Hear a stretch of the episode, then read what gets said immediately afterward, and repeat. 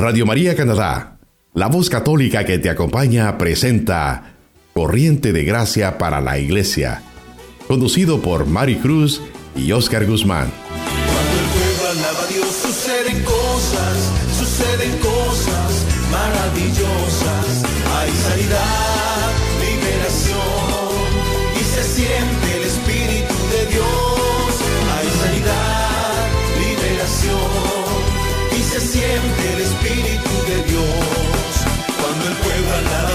suceden cosas, suceden cosas maravillosas. Cuando el pueblo alaba a Dios suceden cosas, suceden cosas maravillosas. Hay sanidad, liberación y se siente el Espíritu de Dios. Hay sanidad, liberación y se siente el Espíritu de Dios. Y se siente el Espíritu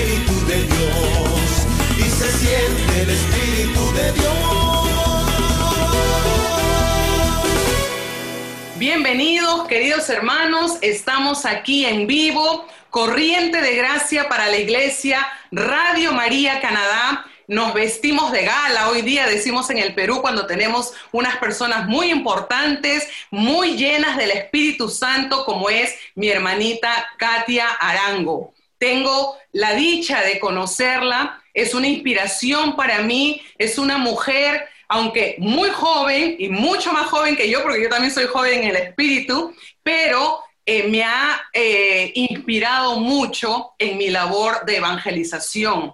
Quiero formalmente, hermanita Katia, darte la bienvenida a Radio María Canadá, a Corriente de Gracia para la Iglesia.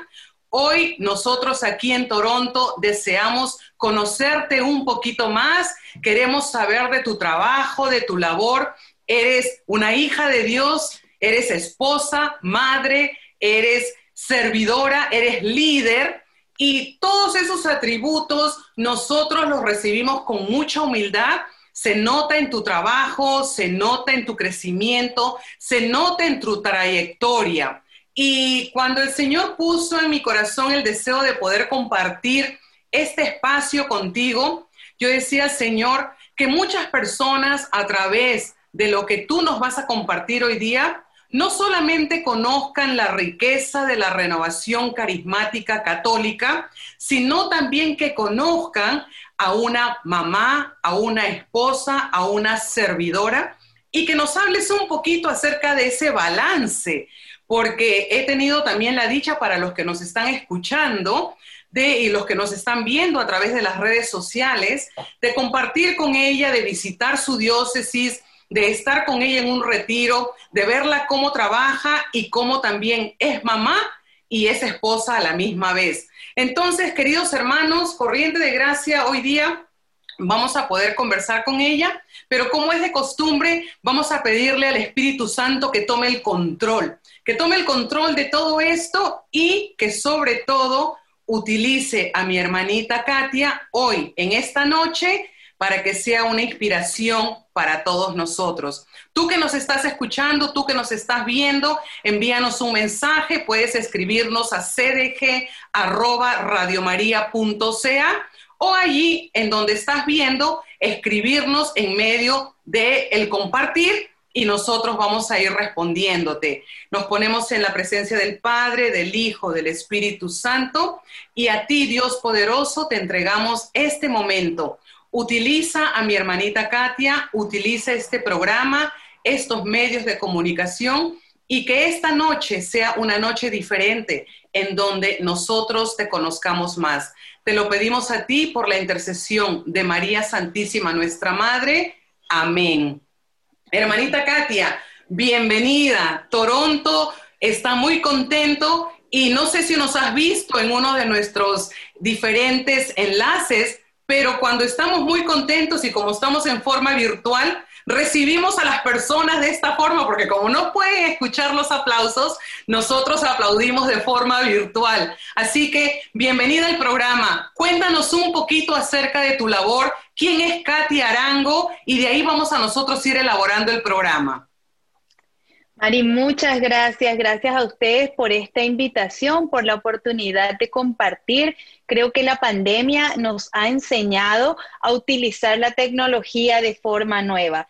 Y aquellas cosas que muchas veces nos han alejado porque vivimos metidos en nuestros celulares, en nuestras computadoras, en el trabajo, hoy son un medio de comunión, un medio de unión espiritual. Así que a pesar de que podemos estar socialmente distanciados, ustedes en Canadá, nosotros en Estados Unidos, creo que hoy estamos y el Señor nos permite estar en esta comunión de espíritu. Así es que eh, de verdad muchas gracias, no solamente a Radio María, sino a ti y a los hermanos de la renovación de Toronto, de este programa Corriente de Gracia, que es lo que verdaderamente queremos ser. Queremos ser una corriente de gracia que lleve las bendiciones de Dios a ese pueblo que tanto necesita de su presencia. Así que muy contenta de estar con ustedes en esta, en esta noche. Amén. Cuando yo pienso en Katia Arango, y esto estaba tomando unas notas aquí porque, como decía al principio, he tenido la dicha de poder compartir contigo en persona, no solamente cuando fui a Filadelfia, pero también cuando estuvimos en la República Dominicana y en diferentes eventos donde he podido ver tu labor. Esta palabra de Dios vino a mi corazón y quería compartirla contigo. Mateo 28, porque creo que tú has sido una de las personas que verdaderamente ha cumplido con todos estos mandatos. Por eso les digo, vayan y hagan que todos los pueblos sean mis discípulos, bautícenlos en el nombre del Padre, del Hijo y del Espíritu Santo y enséñenles a cumplir todo lo que yo les he encomendado, porque yo estoy con ustedes hasta el fin del mundo. Esa palabra de Dios, hermanita Katia, cuando yo la leo, yo veo Katia Arango y Andrés Arango. Para los que no conocen, la hermanita Katia es de Paraguay, su esposo es el hermano Andrés Arango de Colombia. Cuéntanos un poquito si es que esta palabra resuena en tu corazón.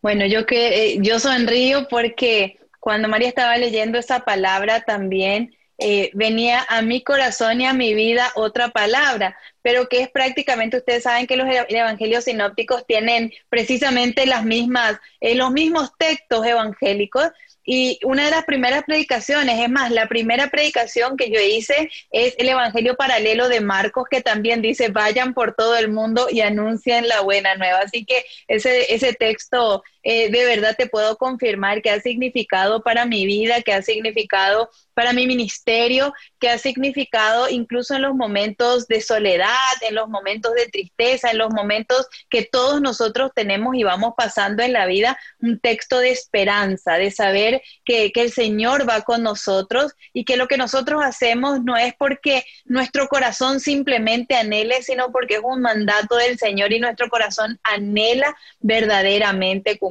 su voluntad. Entonces, yo quisiera confirmarte esta palabra de Dios. Bueno, tú la tomaste de Mateo, yo la primera vez la tomé de Marcos, pero creo que, que, eso es lo que hacemos, bautizar en el nombre del Señor y yo creo que eso es también parte de la espiritualidad de la renovación carismática a través de lo que conocemos como el bautismo en el Espíritu Santo.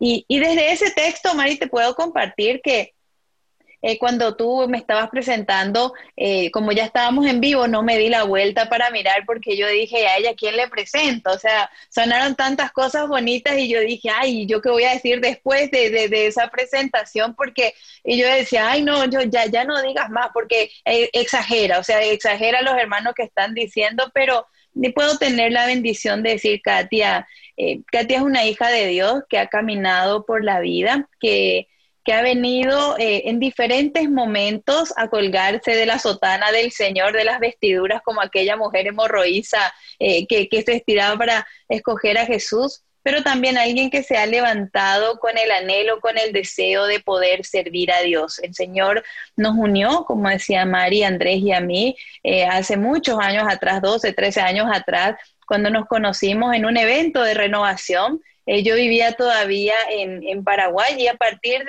de ese evento de renovación, que fue un momento, un acontecimiento, pues nos conocimos. Eh, el Señor nos trajo a vivir aquí a Estados Unidos y a partir de ahí también el Señor ha abierto los caminos para la misión, no solamente personal, sino en el servicio a Dios a través de la renovación carismática. Así que estamos muy contentos de, poder decir que somos una familia misionera junto con nosotros, nuestras hijas, a Giovanna y Nicole, que son mellicitas, y a pesar de ser mellizas, una tiene necesidades especiales, entonces creo que hasta en eso Dios ha sido bueno con nosotros que nos ha regalado la experiencia de su amor.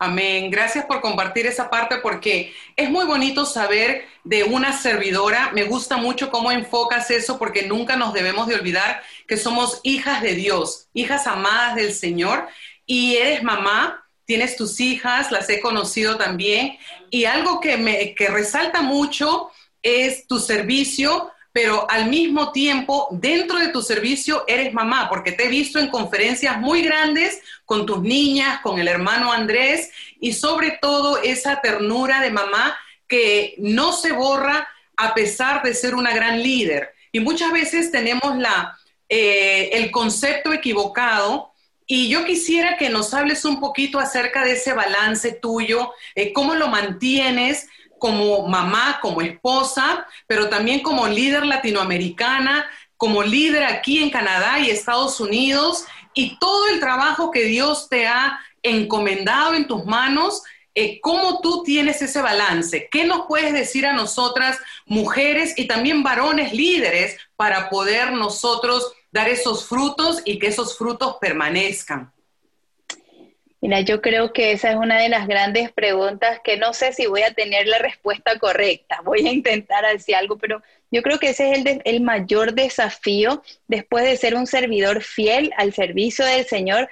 Creo que el, desafío del balance es uno de los que más vemos en la vida de la renovación carismática, porque así como podemos ser de mucha corriente de gracia para la iglesia entera, a veces nos cuesta un poco ser eh, ni siquiera como la corrientita de nuestras propias casas. Y es una, es una llamada de atención que muchas veces Dios ha hecho a mi propia vida y a través de eso yo también a los servidores les invito a ver que yo creo que la primera misión, el primer lugar de servicio es la casa. Eh, sin duda alguna, cuando el Señor nos pone en un servicio, eh, en este momento a mí, a coordinar la renovación hispana en Estados Unidos y Canadá, Andrés en el momento de, de estar representando a Norteamérica y Caribe en, en Cari, ha sido siempre un desafío. Y a pesar de lo que muchas veces podemos ver, eh, y, ustedes lo ven, porque tratamos de que cuando los eventos son alrededor nuestro y podamos manejar, llevamos a nuestras niñas, siempre que no, no incluya pasajes aéreos ni nada, porque queremos que ellos, ellas sean parte de la misión. Pero después de toda misión viene también un sentarnos con ellas a, a jugar, a ser niños, a poder estar ahí, a poder demostrarles que lo que mamá o papá dijeron arriba es algo que verdaderamente debemos de cumplir también con ellos, ser un primer Jesús para ellos. Entonces, creo que el balance no te puedo decir eh, que, que, estamos haciendo espectacularmente bien, porque muchas veces nosotros mismos nos sentamos y decimos, no, no, no, o sea, hay que, hay que volver. Pero yo quiero invitarlos a que, en primer lugar, puedan servir a su familia a su prójimo. El prójimo más cercano es aquel que está en nuestras casas, aquel que nos conoce, aquel que conoce nuestro mal genio, aquel que conoce nuestros regalos, aquel que conoce nuestras virtudes, aquellos que, que nos aman y sobre todas las cosas que nos reclaman como mamá. Muchas veces decimos con Andrés, Giovanna y Nicole no van a agradecer tener papás servidores ni coordinadores. Giovanna y Nicole van a agradecer tener un papá una mamá que puedan caminar con ellas y en ese caminar mostrar a Jesús. Mari, yo no voy, voy a hablar sin conocer la realidad de las familias eh, y, en esa libertad de, de la renovación de Toronto, pero muchas veces hemos visto que los niños se alejan luego de la iglesia porque los hemos metido tanto en un ambiente que es nuestro, pero no de ellos. Y creo que poder llevar el balance es también poder llevar a Jesús en las actividades diarias de la casa, en el jugar, en el correr, en darle un tiempo y a través de eso poder ser una escuela de evangelización como familia. Y eso es lo más importante porque tenemos que ser primero esa luz dentro de nuestras casas, esa sal dentro de nuestras casas. Y me gustó mucho muy lo que tú estás diciendo porque son características eh, muy normales de personas, por decirte que creemos en el poder de Dios, pero también tenemos altos y bajos, tenemos días de alegría, tenemos días de tristeza. Y a veces la gente ve eh, el rostro de un líder, de una líder, pero a veces se olvida que también somos mamás, somos abuelitas, yo soy abuelita ahora, y todo eso aplica a que dentro de cada una de esas oportunidades que Dios nos regala, podamos ser luz y podamos ser sal. Como tú estás diciendo, como agarrar el Evangelio y ponerlo y vivirlo en esas áreas de nuestra vida. La hermanita Katia también tiene la dicha de trabajar en la diócesis de Filadelfia, si no me equivoco, el hermano Andrés en la diócesis de Camden, y ellos trabajan eh, a nivel hispano, pastoral, dando ese acompañamiento no solamente a los grupos de la renovación carismática a nivel latinoamericano, sino también en sus diócesis, también dentro de donde ellos tienen ese entorno familiar. Cuéntanos cómo es una experiencia de tu día en dentro de la diócesis con el trabajo que tú tienes que realizar a diario. Bueno, creo que eh, ayer estuve compartiendo y, y, me encanta eso de la tecnología. En este tiempo de pandemia he viajado más de lo que viajamos normalmente. Ayer estuve en Bolivia, hoy estoy en Canadá y ellos me hicieron una pregunta similar y, yo me quedé pensando cuando terminé y me decían, Katia, eh, ¿cómo se siente también trabajar para la iglesia?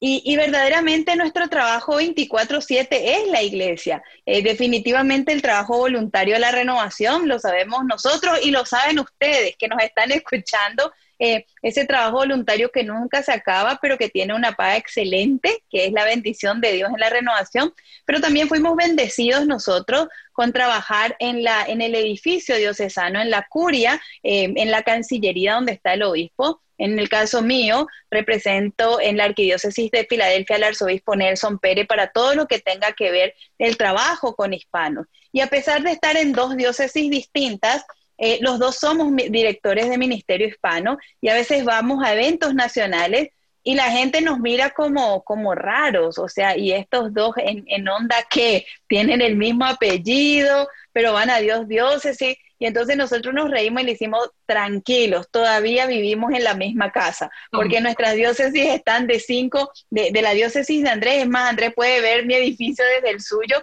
solo nos divide el río y creo que esa ha sido una bendición, Mario. O sea, nuestro día es trabajar eh, para el bienestar de la comunidad hispana, para poder servirle a los hispanos, proveerle los servicios pastorales, sacramentales, crear programas de formación crear oportunidades de crecimiento para los líderes laicos, representar al arzobispo en todo lo que sea eh, los temas incluso hasta difíciles de, inmigración, de la vida, de, de ser un pro-life que no solo va a defender la vida del no nacido, sino es defender la vida en la integridad, en la dignidad, en lo que es de la concepción hasta el muente natural. Y creo que eso hay mucho trabajo como hispanos eh, en este país que estamos llamados a ayudar a nuestros hispanos en la pobreza, en devolverles la dignidad como hijos de Dios, en poder tener mucho más allá de sus estatus migratorios, un apoyo a través de nuestro servicio en las distintas parroquias. Entonces, creo que es un trabajo muy bendecido, pero también tiene sus exigencias porque más que nunca el Papa Francisco a través de la encíclica que nos regala ayer,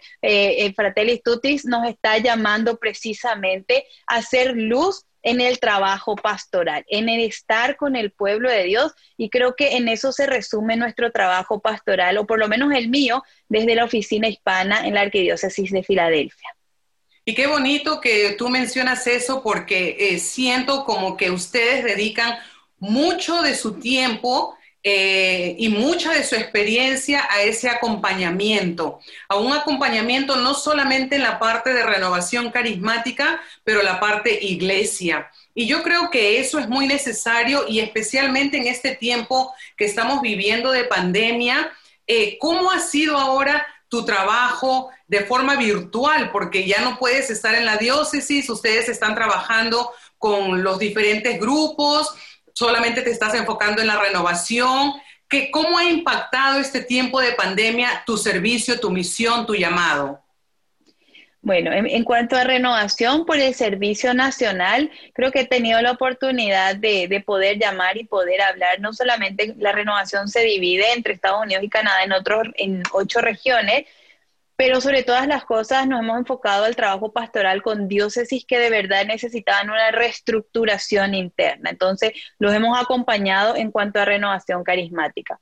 En cuanto a mi trabajo en la arquidiócesis, una de las grandes bendiciones es de poder saber que ahí no solamente sirvo en la renovación, sino aprendo de los demás movimientos eclesiales. Aprendo de mis hermanos cursillistas, aprendo de mis hermanos de Juan 23, aprendo de mis hermanos franciscanos de María, aprendo de tantas otras personas que trabajan y que tienen la misma, la misma misión que nosotros, pero una espiritualidad distinta. Entonces, desde mi trabajo como arquidiócesis de Filadelfia, en realidad no trabajamos solo con movimientos eclesiales, sino con toda la comunidad hispana. Independientemente del lugar de donde venga, del movimiento eclesial, del grupo, nuestro trabajo es eh, virtual. Y creo que em, mi oficina se ha mudado, por supuesto, del centro pastoral a mi casa, pero sobre todo de mi casa a mi teléfono.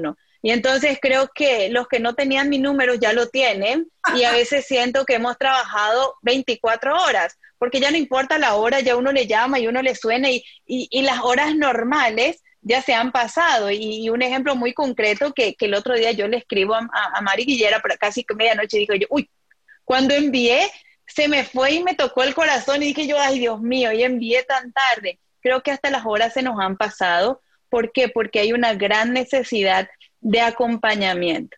Y, aquellos que nos escuchan dentro, no solo de, la iglesia, de, la renovación, sino todo, yo creo que el Señor nos llama a hacer lo que mi obispo dice, el ministerio de la presencia, a simplemente hacer presencia sin decir nada, sin llevar nada, sin predicar, sin cantar, pero estar pendiente de tu hermano, de tu hermana, que quizás, aunque no manifieste, está pasando por una gran necesidad. Y esa es una bendición que solamente podemos tener porque Dios nos permite ser un Cristo para nuestros hermanos.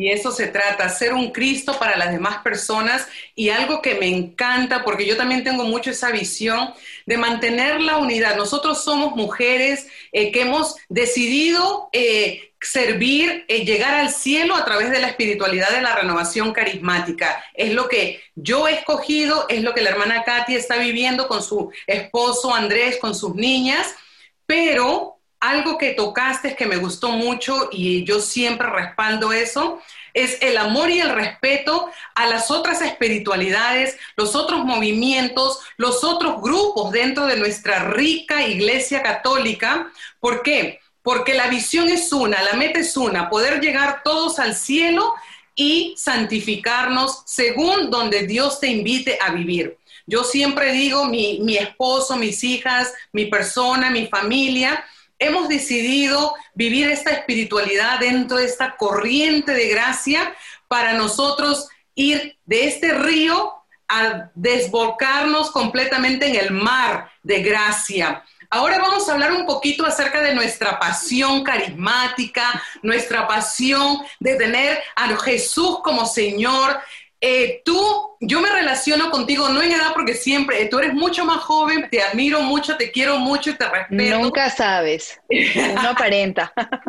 El Espíritu Santo nos mantiene, yo le digo siempre a las mujeres, hermanitas, eh, no van a creer que yo tengo 52 años, a veces me preguntan, ya lo dije públicamente, eh, todo sale a la luz, pero le digo, si quieren perder algunas arruguitas, dejen que el Espíritu Santo les llene de gozo, porque el gozo del Espíritu nos rejuvenece. Entonces, eh, la hermanita Katia, tan joven de espíritu, pero con mucha sabiduría, también empezó en esta corriente de gracia muy joven, muy joven. Y cuéntame así rapidito, ¿cómo fue tu primer encuentro con Jesús? Bueno, yo creo que esa es una de las preguntas que cada vez que me hacen, todavía me quedo pensando si tendría una mejor respuesta porque, porque no me van a creer. Eh, primero, y siempre me recuerdo a mi mamá que, que dice, ¿por qué, eh, ¿por qué esconder la edad? si son las cantidades de años que el Señor nos ha bendecido con muchas cosas que lo han tenido. Y ella siempre dice como tú, bueno, ella cuenta la edad, dice, y bien vividos con la bendición del Señor. Entonces creo que, que en esos años, eh, bueno, yo tengo 38, yo no te puedo decir que tuve un primer encuentro que yo lo guarde en el corazón como que fue el momento. ¿Y sabes por qué? porque yo recuerdo aquel primer momento, eh, que hubieron muchos momentos en mi vida, pero tengo en el corazón y en la mente ese recuerdo específico donde mi abuela llegaba a mi casa, yo siendo muy pequeña, y los grupos de renovación se hacían en el garaje de mi casa. Entonces yo, yo tengo esa memoria viva de, de, estando nosotros con la Biblia, de orar con familia. Recuerdo a mis vecinos eh, viniendo yo digo, qué tan diferente a lo que vivimos nosotros acá, pero yo me acuerdo que se abría la puerta del garaje de mi casa y todos los vecinos venían y cantábamos.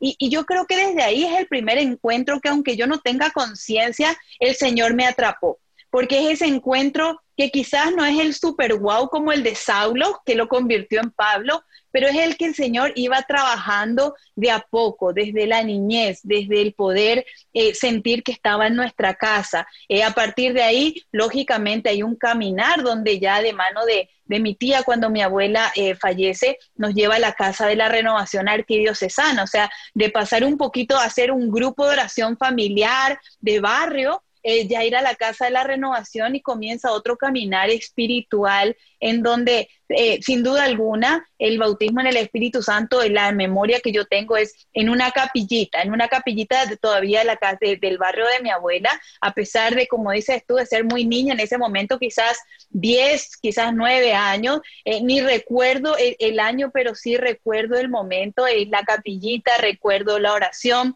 recuerdo esas cosas que van marcando en el corazón. Y yo creo que a pesar de, ese momento que queda en el inconsciente, el Señor cada día, Mari, nos regala una oportunidad de encontrarnos de nuevo con Él. O sea, para todos aquellos que dicen, es que yo no sé cuándo me encontré con el Señor, todos los días hay una oportunidad de encuentro. Solo depende de usted que abra sus ojos, mire a Jesús y se encuentre con Él esos encuentros y ahorita me están, me están escribiendo me dicen, no puedo encontrar dónde está el enlace y les estoy mandando el enlace en lo que estabas diciendo. Esos encuentros son muy importantes porque tú encontraste al Señor de una edad, a una edad muy joven. Yo encontré al Señor cuando el Señor me saca de Perú, a mis papis, a mi hermana, a mí, nos trae aquí a Toronto y aquí fue nuestro encuentro con el Señor. Y tú en Paraguay encontraste esta, esta, esta vivencia con Jesús, pero sales de Paraguay, dejas tu tierra, te casas con un colombiano y vienes a vivir a Estados Unidos. Tengo entendido que más o menos así es tu parte de tu historia.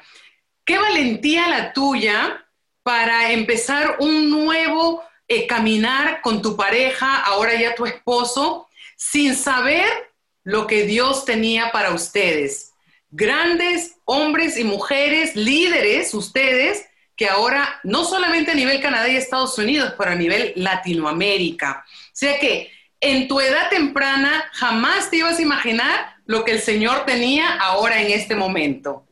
¿Cómo fue tu encuentro con el hermano Andrés? Ahora son dos líderes que sí tengo una pregunta para ustedes.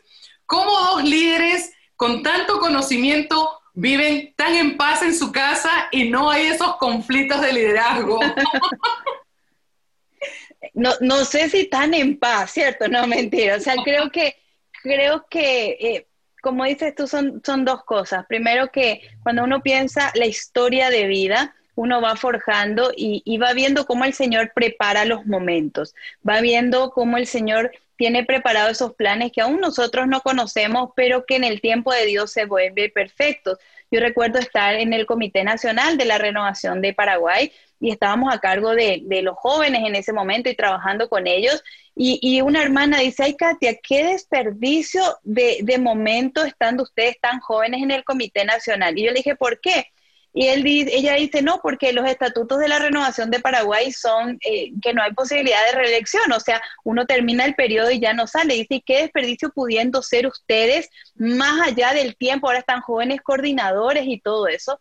Y eso se me quedó resonando en la mente, pero nunca me tocó el corazón hasta que yo veo, quizás no era mi llamado, servir en mi país a pesar de que lo hice en ese momento, porque Dios ya tenía preparado quitarme de ahí, poder traerme a esta tierra de misión, que muchas veces no ha sido fácil, que muchas veces nos hemos encontrado con desolaciones o tristezas o la misma soledad. Yo no puedo mentir que 10 años después todavía extraño mi comunidad, a la que le sigo llamando mi comunidad de renovación en Paraguay. No puedo decir que no extraño, no, mi familia, por supuesto, pero mis amigos de renovación, de colegio, porque creo que el Señor nos ha permitido, a pesar de estar lejos, tener una intimidad en el sentido de, conocernos, de reafirmarnos. Y creo que el dejar eso cuesta, pero se cumple la palabra de Dios. Dejarás a tu padre, a tu madre y, comenzarás esa nueva vida. Entonces, definitivamente nunca y para darte un ejemplo cortito, mi mamá siempre me decía, Katia, anda a estudiar inglés. Y yo le decía, ¿para qué? Yo no necesito. Yo en ese momento trabajaba en una eh, empresa brasilera, entonces tenía que, hablar portugués, trabajaba con los brasileros. Y yo decía, mami, ¿a quién le importa inglés? Uno, ¿Para qué le sirve a uno si yo trabajo y estaba feliz, verdad? Entonces, eh, creo que definitivamente eso te puede dar la idea de que no se me había pensado y que tú, el, el venir aquí ya de grande tuve que repensar toda mi historia, repensar todo mi sentir, repensar eh, hasta mi idioma, de poder decir, ¿y por qué no le hice caso a mi mamá? O sea, la mamá siempre tiene la razón. Al final de cuentas, siempre tiene la razón. Y, son cosas que, uno va en gratitud mirando y recordando, ¿verdad? Entonces creo que eh, ha, sido un caminar, un caminar de fe, un caminar de confianza y, y como dices tú, un caminar de aprender. Y, yo me reía y te decía, ¿y quién dice que están en paz? No, no crean, o sea, quizás no hay guerras, quizás no hay misiles, quizás no hay muertos eh, en la casa, pero siempre va a haber esa tensión y sobre todo al comienzo, cuando es empezar a conocer dónde termina mi ministerio para que comience el suyo o dónde es mi servicio en este momento. Y una de las cosas que después de algunos años nos hemos eh, puesto de acuerdo es nuestro servicio no tiene que ser motivo de largas conversaciones y nuestra casa no se puede convertir en la rectoría, porque ya para rectoría tenemos las diócesis, porque a veces venimos hablando de nuestras diócesis y la renovación y dijimos, wait a minute, ¿y, y cuándo es el tiempo para nosotros? Entonces, creo que una nos sirvió es poner timers, o sea, un tiempo aquí y, y a partir de acá no hablamos de renovación, no hablamos de iglesia, hablamos de nosotros, hablamos con nuestras hijas, hablamos de nuestras familias, hablamos de, lo que sentimos, de, lo que queremos, de planificar. Y, el segundo punto que creo que nos ha ayudado es a poder aprender que yo soy extremadamente muy rápida y Andrés es más cauteloso, él es más de, primero pensar, orar, y, y creo que eso eh, al principio puede crear mucho dolor en ambos, porque yo le apuro y él, y entonces yo puedo morir de la ansiedad porque él, él todavía no hizo, pero también crea un balance en poder saber que, que cada uno tiene un ministerio y que mi llamado no es su llamado, como que su llamado tampoco es el mío, que podemos apoyarnos, sí, que podemos consultarnos, sí, pero finalmente el estilo de liderazgo lo lleva cada uno de acuerdo a la misión que el Señor eh, llevó. Entonces, creo que han sido como las dos formas de mantener el sano balance sin que haya eh, una tercera guerra mundial, ¿cierto? Y lo han podido lograr, porque ¿cuántos años de casado llevan? Tenemos 12. 12 años de casado, entonces yo también con mi esposo 29 años de casado, entonces sí se puede complementar, así a los que nos están escuchando, animarlos a que puedan también tener su experiencia con el Señor. Como les decía en una parte del segmento, la renovación carismática para nosotros ha impactado nuestra vida, nos ha revelado quién es Jesús, quién es Dios Padre, quién es el Espíritu Santo, cómo nosotros podemos llegar al cielo viviendo en esta corriente de gracia, pero también siendo corriente de gracia para otras personas, porque es a través del testimonio, a través del Evangelio vivido en nuestras vidas, de gente común y corriente, eh, como decía un obispo aquí, dice, personas ordinarias viviendo lo extraordinario.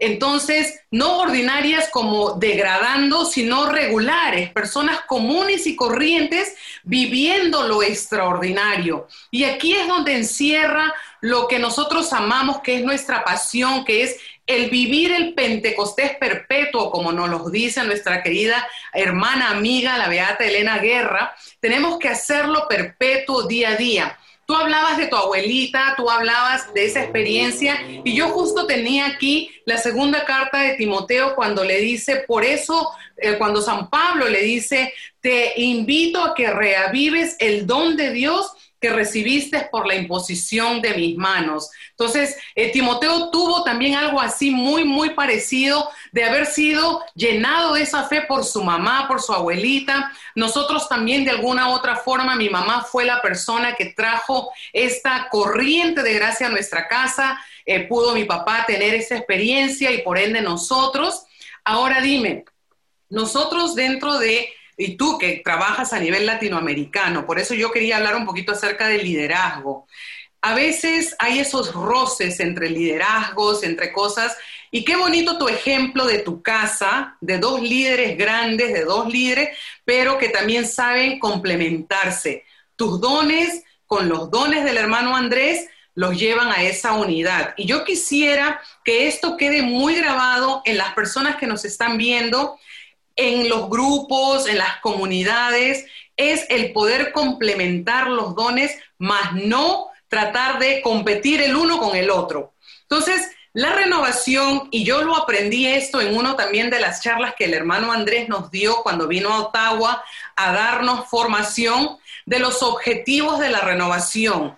Dentro de esos cinco objetivos hay uno que resalta siempre y lo tengo grabado en mi corazón, en mi mente llegar a una conversión, llegar a una madurez espiritual y que no vean la renovación con ese ojo equivocado de que somos simple y llanamente personas totalmente sentimentales o personas totalmente fuera de foco. Háblanos un poquito acerca de esta riqueza madura de experiencia con el Espíritu Santo. Yo creo que la renovación eh, ha pasado, eh, primero que nada, la renovación es muy joven y me van a decir si tenemos 53 años. ¿Qué son 53? Por el piropo. Imagínate, pero ¿qué son 53 años en la vida de una iglesia milenaria como es la nuestra? O sea, estamos hablando que somos todavía unos bebés que vamos caminando. Y creo que la, renovación, si es, es, cierto, podemos decir que tuvo sus inicios, quizás eh, toda la parte de liderazgo, también la renovación nos ha mostrado que ha, madurado en el espíritu. O sea, yo creo que eh, lo que siempre decíamos es un mito, es que la renovación no se forma, es que la renovación son siempre alabaré, alabaré y a mi hermano olvidaré, es que la renovación no hace, eh, cuida la parte social, es que yo creo que eh, la renovación ha demostrado que tiene una madurez, sobre todo cuando va caminando al lado de la jerarquía donde nos ponen nuestras diferentes diócesis. Entonces, yo creo que hemos pasado un proceso de madurez. Hoy la renovación es una renovación que está siendo sostén de las parroquias, donde los párrocos cuentan con nosotros. Hoy la renovación, eh, y como muestra diría un botón, cuando muchos dicen es que la iglesia no quiere la renovación, pues la iglesia me tiene a mí trabajando. Y una de las primeras cosas que, teníamos y, tiene Andrés y tiene muchos otros directores diocesanos que dicen, yo nací en la renovación. Y una de las primeras cosas que nosotros siempre decimos es, nunca negamos de dónde venimos. O sea, como dice Mari, nosotros tenemos la espiritualidad carismática, no importa que trabajemos con Cursillo, con Juan 23, respetándonos, pero ellos saben que esa es nuestra espiritualidad y que lo que nosotros queremos es llevar el bautismo del Espíritu, del Espíritu Santo a toda la iglesia. Y el bautismo que no es un sacramento, sino que es precisamente una invocación nueva sobre cada área de la iglesia. Entonces, a partir de eso, creo que podemos hablar que la renovación como movimiento, como corriente de gracia, ha madurado. Ahora, algunos líderes todavía nos falta madurar. Creo que el Espíritu Santo sigue trabajando en esos líderes y, yo cuando alguna diócesis me llama porque tiene algún inconveniente, yo digo, la renovación siempre será renovación mientras tengamos algo que renovar. Entonces, eh, a pesar de esos problemas, no se desanimen, no vamos a tener la perfección, pero creo que hay que caminar hacia la madurez espiritual. Hay que dejar que el Espíritu Santo brille en nosotros, que como dice San Pablo, que disminuya el servidor para que aumente Cristo, que disminuya el coordinador para que aumente la gloria, que disminuya incluso eh, las tandas de jefes que a veces queremos tener para venir a ser lo que dice el Papa Francisco, verdaderos servidores. Entonces yo quiero invitarles a la renovación de Toronto y a los que nos escuchan a poder tener las palabras de Pablo, que disminuya yo para que aumente Cristo. Porque solo y solo cuando aumente Cristo en nuestros corazones y solo cuando nos abramos verdaderamente a la gracia de Pentecostés, a la cultura de Pentecostés. A mí me encanta decir lo que eh, San Juan Pablo II decía, es la cultura de Pentecostés. Muy, eh, muy en contra de la cultura de la muerte, de la cultura del desecho, de la cultura de la droga, de la cultura, todo es cultural, pues nosotros podemos ser una nueva cultura que es la cultura de Pentecostés. Y cuando el Espíritu Santo toque tu corazón, verdaderamente, Mari, no, solo vamos a tener madurez, sino vamos a tener conversión. Solo cuando nos convertamos dejaremos de ser como niños, como dice San Pablo, y nos convertiremos en verdaderos hombres y mujeres, eh, miembros de la iglesia, pero sobre todo discípulos de la nueva evangelización. Amén. Y qué bonito poder escuchar esto de la hermanita Katia con su experiencia y también con ese eh, acompañamiento que le da la renovación carismática. Eh, nos están escribiendo de diferentes lugares y nos están saludando también. Queremos saludar a todas las personas que se están eh, sumando y que nos están oyendo, porque la verdad, el, el fin de este programa y vamos a continuar solamente que estamos haciendo esta parte de cierre para la parte radial por el tiempo, pero estamos en Facebook Live y vamos a seguir. Eh, Radio María Canadá abre las puertas a esta experiencia de renovación carismática y queremos darle gracias por darnos este espacio de poder llegar a través de los medios de comunicación y si usted tiene alguna sugerencia o si usted tiene algún pedido de oración, puede escribirnos a cdg de corriente de gracia arroba radiomaria.ca y vamos a continuar, no vayan a, a, cambiarse, sino que queremos en este instante solamente cerrar la parte radial y deseándoles a cada uno de que sigan sintonizando nuestros programas. Eh, Radio María ofrece muchos programas hispanos de formación, de inspiración, alentadores que nos van a ayudar a seguir adelante. Usted está escuchando Radio María Canadá, la voz católica que te acompaña.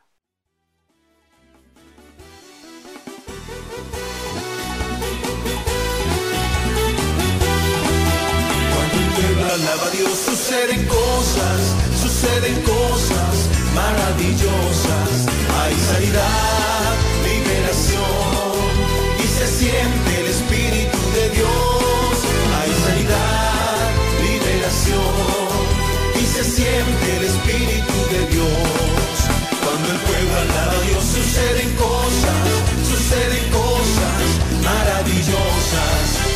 el pueblo alaba Dios suceden cosas, suceden cosas maravillosas. Hay sanidad, liberación y se siente el Espíritu de Dios. Hay sanidad, liberación y se siente el Espíritu de Dios. Y se siente el Espíritu de Dios. Y se siente el Espíritu de Dios. Usted escuchó Corriente de Gracia para la Iglesia, conducido por Mari Cruz y Oscar Guzmán. En Radio María Canadá, la voz católica que te acompaña.